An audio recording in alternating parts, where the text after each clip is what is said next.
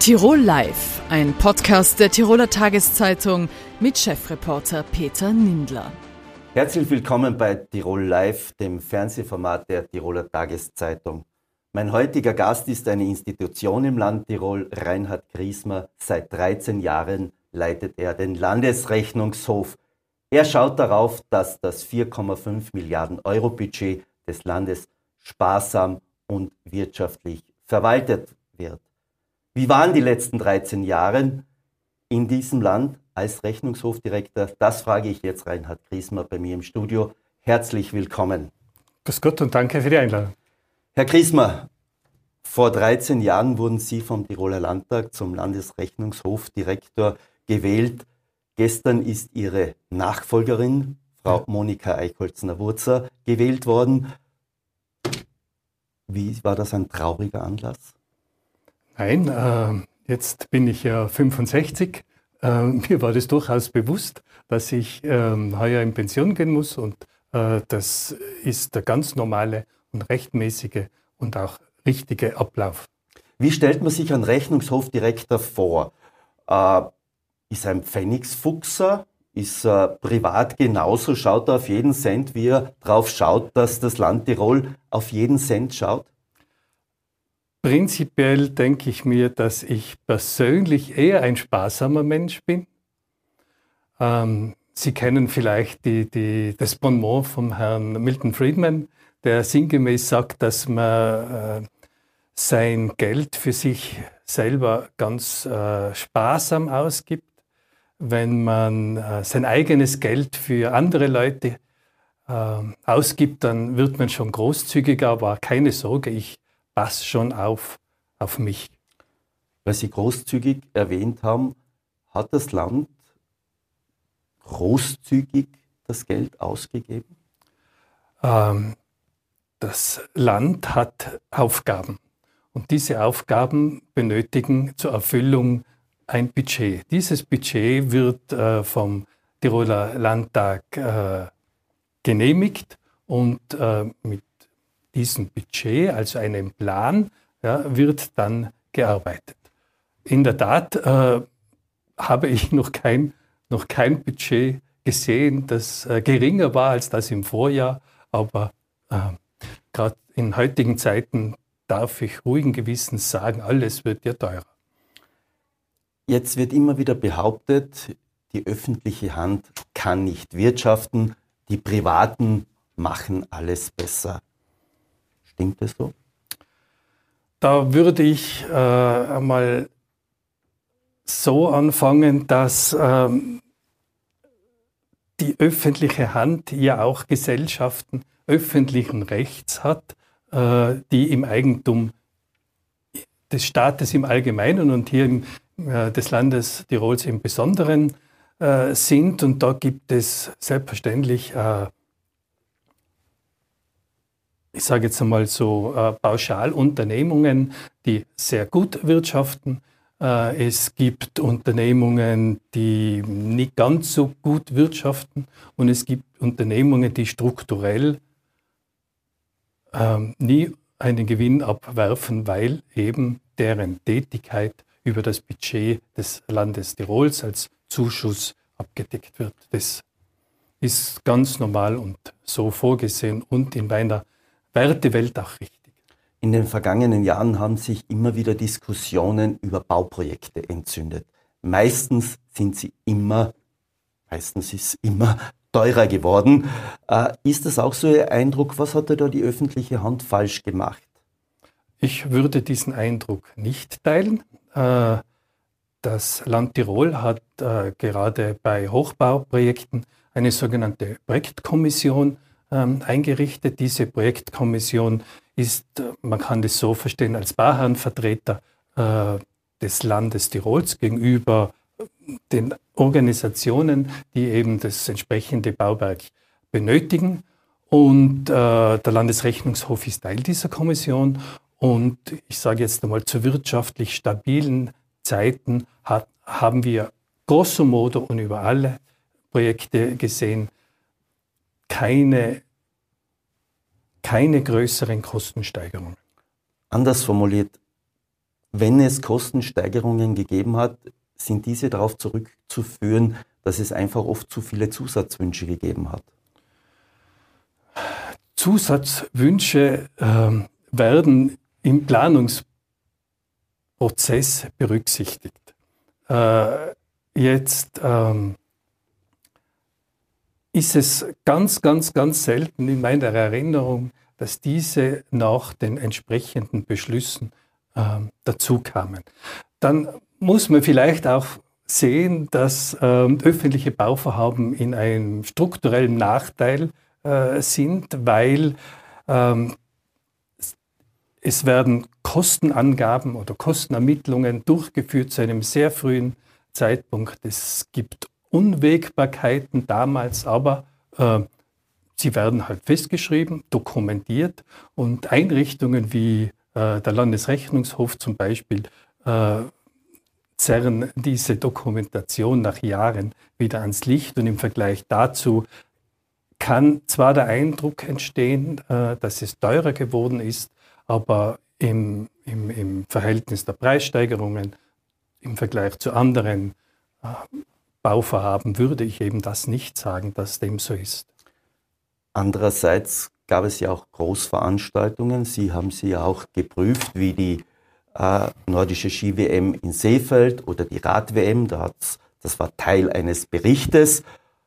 Der Sukkus war dann, man hat am Anfang sehr niedrige Kosten angesetzt und am Ende waren sie dann doch sehr, sehr hoch. Äh, bei Seefeld 30,6 Millionen Euro beispielsweise. Was würden Sie der Landesregierung empfehlen äh, bei solchen Sportveranstaltungen? Am Anfang gleich alle Karten auf den Tisch?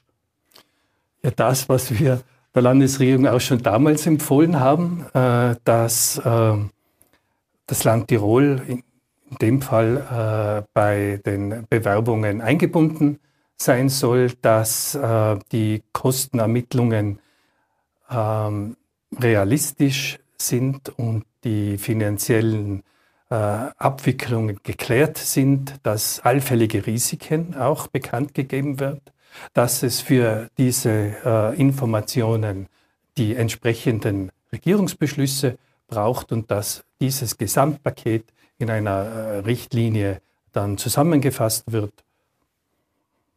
Damals wie heute, es gilt immer noch.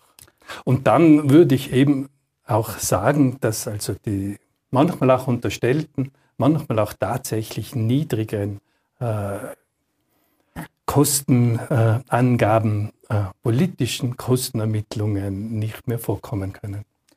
Hat sich was verändert? Weil wenn man sich jetzt anschaut, gerade beim MCI, da wurde Mitte 2018 die Reißleine gezogen. Äh, jetzt beim Neuprojekt oder beim zweiten Anlauf hat der Landeshauptmann-Stellvertreter Dorner ebenfalls gesagt, na, so geht es nicht. Wir haben einen Kostenrahmen vereinbart. Ist das schon ein bisschen eine Auswirkung, dass die Land, das Land gesagt hat, ja, wir sind schon ein bisschen vorsichtiger und äh, du nicht alles umsetzen, dass es dann wieder heißt, wenn der Landesrechnungshof kommt, die Kosten sind um 50 Millionen höher waren? Ja, im Detail haben wir dieses äh, Projekt noch nicht geprüft.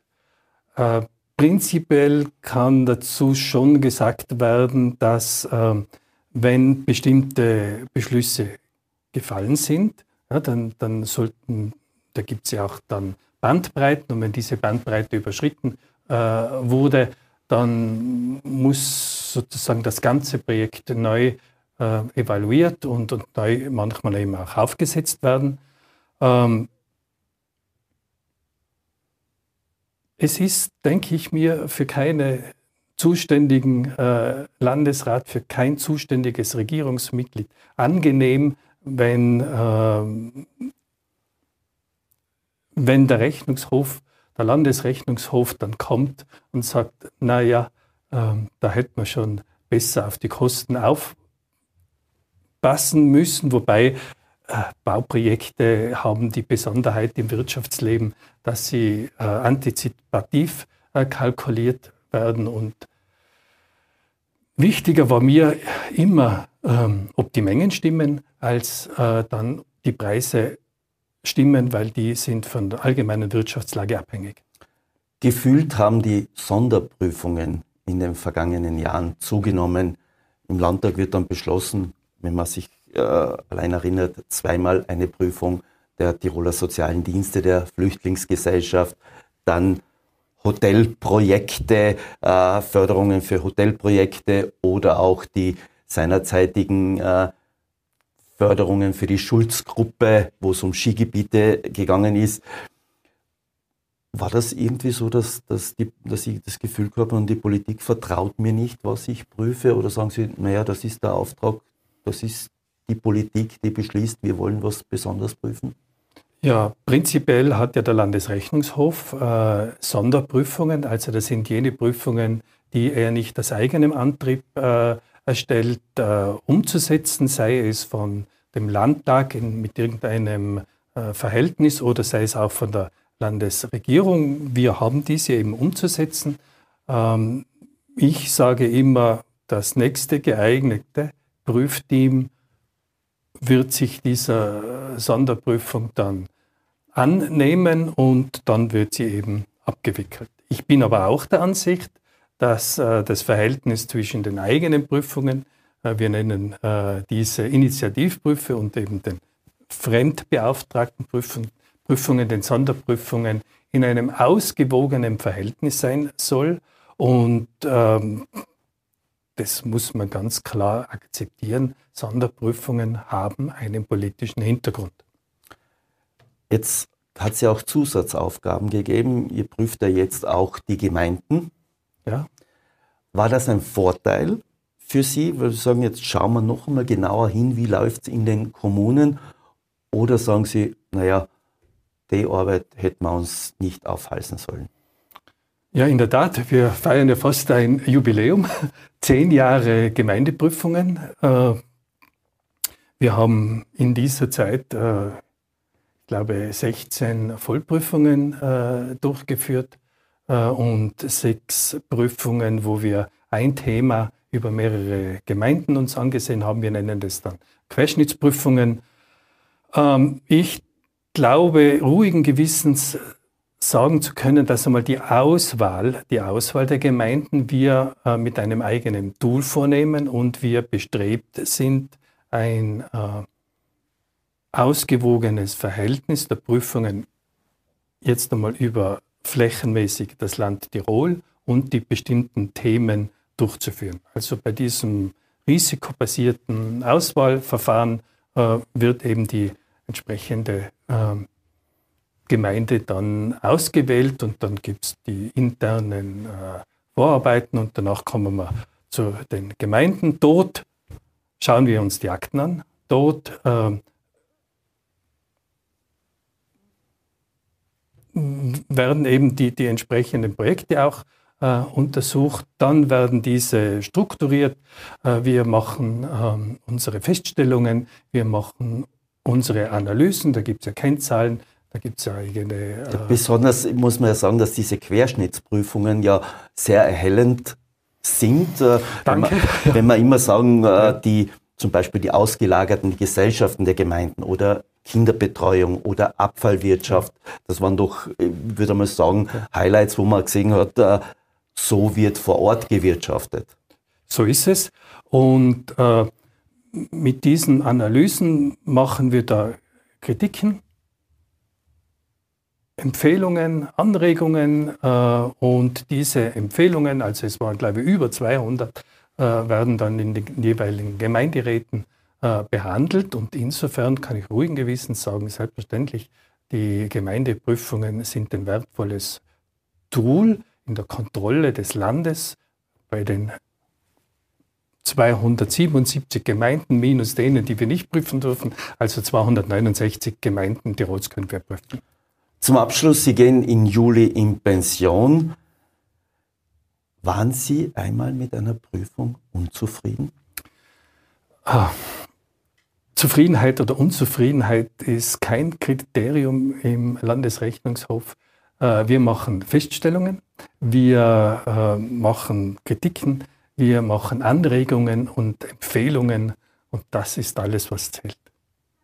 Und haben Sie sich als graue Eminenz gefühlt? Im Land hat jemand gesagt, Gott, jetzt kommt der Rechnungshof direkt der Türe zu. Natürlich ist es so, dass äh, niemand gerne Prüfungen über sich ergehen lässt. Ich Eigenwahrnehmung, sage ich jetzt mal, glaube nicht, äh, dass ich in die Politik hinein äh, gepusht habe, wie der Tiroler so schön sagt, sondern wir haben aufgrund äh, unserer Feststellungen und Kritiken und Empfehlungen äh, zum jeweiligen Thema das beigetragen, für das wir berufen sind. Herr Griesmer, vielen Dank für das Gespräch. Gern geschehen, danke vielmals. Heute fand ein runder Tisch zur Jugendkriminalität in Tirol statt. Durchschnittlich gehen nach Statistiken 3000 Delikte auf das Konto von Minderjährigen. Wie schaut die Situation tatsächlich in Tirol aus? Steigt die Jugendkriminalität? Das frage ich jetzt Sicherheitslandesrätin Astrid Mayer. Herzlich willkommen bei mir im Studio. Herr Nindler, vielen Dank für die Einladung. Äh, Frau Mayer, in Innsbruck wurde im Vorjahr die Soko Jugendkriminalität wieder aktiviert. Ist das ein Alarmsignal? Eingangs möchte ich ähm, mich bedanken, erstens einmal, dass ich da sein darf und zum Zweiten würde ich gerne festhalten, dass wir uns da ähm, auf dem Terrain von polizeilichen Angelegenheiten befinden. Also klare Bundeskompetenz. Ich würde die Frage aber trotzdem gerne versuchen zu beantworten, weil man ja weiß, dass ich einen polizeilichen Hintergrund habe. Ähm, und ähm, ich würde meinen, dass es schon wichtig ist, Spezialgruppen, Sondereinheiten, ähm, Sonderkommandos zu gründen, wenn man den Bedarf dazu hat. Dementsprechend, äh, soweit ich mich erinnern kann, war es ja letztes Jahr oder vorletztes Jahr so, dass es diese bestimmte Bande gegeben hat mhm. und dementsprechend hat der Stadtpolizeikommandant auch noch dazu mal eben entschieden, äh, speziell ausgebildete Personen auf diese Gruppe anzusetzen, um eben Straftaten gezielt aufklären zu können. Und ich bin der Meinung, dass man das jedenfalls ähm, ja, unbedingt tun muss, um eben ähm, diese weiterführenden Delikte schlichtweg zu unterbinden. Jetzt ist das ja immer eine Querschnittsmaterie. Sie wissen es ja selber, im Landtag der Ruf der FPÖ, Zetre und Mordio, die Jugendkriminalität steigt nach den Vorfällen im Unterland steigt sie tatsächlich. Da darf ich replizieren auf den Dezemberlandtag. Äh, richtig, die FPÖ hat dazu mal gesagt, die Kriminalität steigt, äh, alles ist irgendwie kriminell und so wollte ich das absolut nicht stehen lassen. Ich habe mir dazu eben die Zahlen ausheben lassen. Dazu mal haben wir den Dezember gehabt, da habe ich logischerweise nur die aktuellen Zahlen von den vergangenen Jahren äh, präsentieren können. Aber wenn man sie heute sich mhm. anschaut und die die Krimstadt, so wie sie äh, in Polizeikreisen genannt wird, äh, gibt es ja schon. Es gibt auch offizielle da Zahlen dazu. Und da kann man sagen, wenn man 2022 mit 2019, klammern wir jetzt einmal 2020 und 2021 aus, ganz genau, weil das ist nicht wirklich ähm, im, im, im Wert vergleichbar, dann kann man jedenfalls sagen, dass die Delikte äh, mit 3045 im 22er Jahr jedenfalls gesunken sind zu 2019, weil da waren es 3492. Und ich bin auch ein Fan, dass man Zahlen nicht nur sieht, wie sie da stehen, sondern dass man ein bisschen hinter die Kulisse schaut. Und wenn man dann diese Zahlen ähm, aufdröselt und sich tatsächlich die Deliktsfälle anschaut, dann äh, stellt man auch fest, dass natürlich sehr viele Straftaten auf das Konto von ähm, Banden möglicherweise. Sie haben mhm. Kufstein angesprochen, ja. das Unterland. Ich war dazu mal selber Bezirkspolizeikommandantin und mittendrin statt nur dabei. Und da, äh, wie gesagt, muss man sich schon anschauen, sind es immer unterschiedliche Jugendliche, die diese Strafdelikte begehen oder ähm, sind die zurückzuführen auf eine Bande, wie Sie es vorher angesprochen haben? Wenn man es differenziert, wo würden Sie jetzt politisch den Hebel ansetzen? Weil jeder Fall ist ja immer einer zu viel. Wo braucht es die Prävention? Prävention, das ist natürlich das Stichwort schlechthin. Ähm, Prävention ist mir als Sicherheitslandesrätin und auch als Jugendlandesrätin natürlich von, von großer Bedeutung. Äh, ich für meinen Teil werde natürlich stark auf Prävention setzen, weil, und ich habe ja bereits vier Monate Zeit gehabt, mir die Sachen genau anzuschauen, ähm, muss ich feststellen, dass wir von der Landesseite sehr gut aufgestellt sind, was das Präventionsumfeld an Gewalt an Schulen zum Beispiel oder ähm, äh, wenn es darum geht, eben ähm, wie soll ich es richtig sagen, äh, Radikalisierungsprävention anzuwenden. Also da sind wir relativ gut aufgestellt. Ich bin aber auch ein Freund, wo ich sage, ich schaue mir alles an, weil ich nicht parallele Strukturen schaffen will. Ich weiß, dass auch die Polizei sehr viel leistet ähm, und wir von der Landesseite können eben darauf aufbauend ähm, Dinge verbessern, Problemstellungen erkennen und in dem Sinne eben äh, weitere Angebote schaffen. Bei den Kindern und Jugendlichen äh, spielt auch ein Migrationshintergrund eine Rolle. Natürlich, das lässt sich ja gar nicht äh, verhindern. Das ist äh, die heutige Gesellschaft. Da ist das ganz einfach äh, gang und gäbe.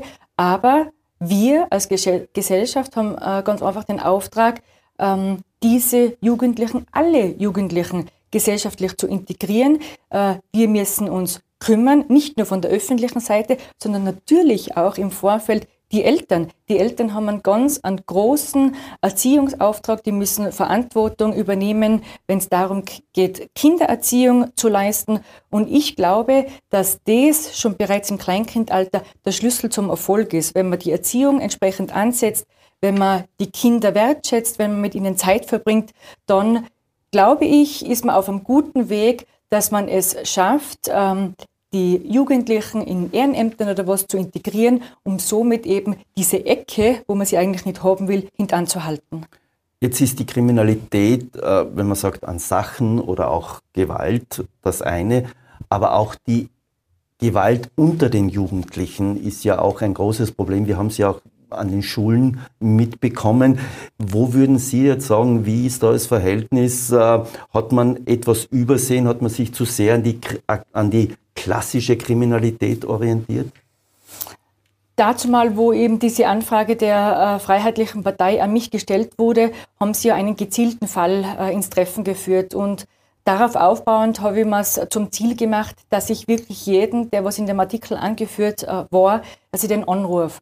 Und ich habe mich auch mit äh, den Leuten der Bildungsdirektion unterhalten in den Schulen. Ich habe mich auch unterhalten mit äh, den Jugendbetreuern. Und ähm, mir ist eine ganz klare Botschaft vermittelt worden. Und zwar hat jeder gesagt, das subjektive Gefühl besteht nicht darin, dass man ähm, glaubt, die Delikte steigen, eklatant, sondern die Intensität steigt. Wie gesagt, das subjektive Gefühl der betreffenden Betreuungspersonen, sei es in der Schule oder sei es auch im Jugendzentrum, die haben zu mir gesagt, der haut nicht einmal eine, sondern der haut zehnmal eine. So ist das genau mir vermittelt worden. Und das ist natürlich für mich persönlich schon ein Alarmsignal mit sämtlichen Stakeholdern wie Schulen, ähm, POJA zum Beispiel, die die offene Jugendarbeit hier in Tirol leisten, äh, sich zusammenzusetzen und über dieses Phänomen auch zu sprechen. Und ich habe es bereits im Landtag angekündigt. Ich würde eben diesen runden Tisch vorschlagen, weil ich glaube, dass die Vernetzung sämtlicher Organisationen, sei es die Polizei, Staatsanwaltschaften, Gerichte oder auch Organisationen des Landes wie die POIAT, ähm, Kinder- und Jugendanwaltschaft, sei es die Bildungsdirektion, Elternvertreter, ganz, ganz wichtig, wie ich davor schon gesagt habe. Das sind natürlich ähm, Stakeholder, die es nur gemeinsam schaffen, die Jugendlichen aufzuklären, zu sensibilisieren, weil man will ja nicht, dass man in weiterer Folge, im weiteren Weg auf die kriminelle Schiene äh, übergeht. Aber klammert man da nicht etwas aus, äh, ich würde mal das Schlagwort Internet sagen, mhm. wenn man weiß, wie viel äh, Sachen im Internet passieren, wie viel Kampfvideos, wie viel Kampfspiele. Äh, und wenn ich das dann repliziere, es wird intensiver, es haut nicht nur einmal einer zu, mhm. äh, sondern mehrmals. Ist nicht das das größte Problem, vor dem wir stehen, wenn Kinder einfach, wir wissen, so viel Zeit am Computer, am Internet verbringen und mhm. sich diese ganzen, ich sag's einmal, Kampfszenen reinziehen, äh, dass man dann eigentlich schon verloren hat? Ja, äh, richtig, äh, ganz ein wesentlicher Punkt, den haben Sie angesprochen die Kriminalität im Internet. Diese Anonymität, was über das Internet praktisch sich herauskristallisiert und dann in weiterer Folge sich auch schlagend macht in der Praxis.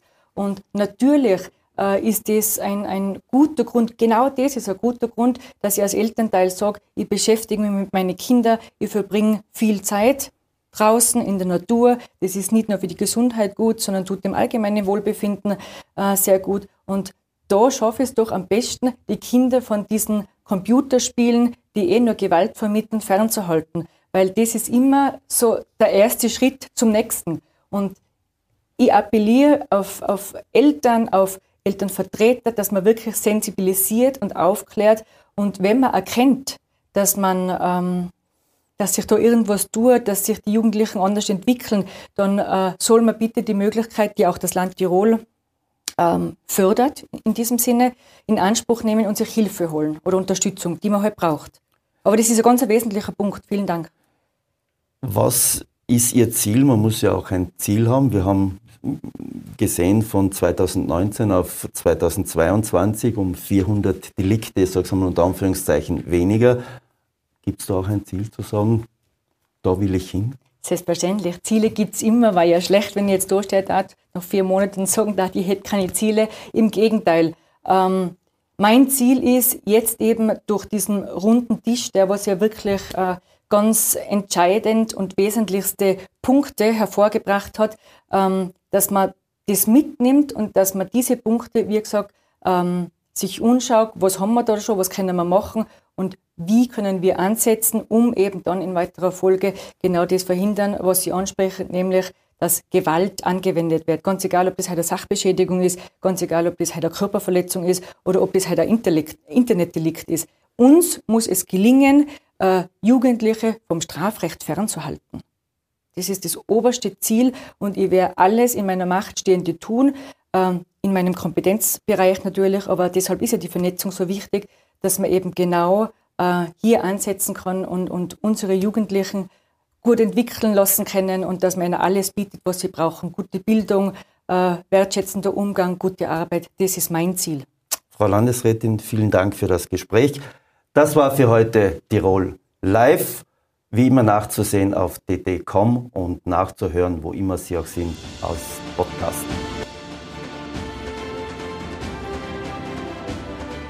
Tirol Live, ein Podcast der Tiroler Tageszeitung.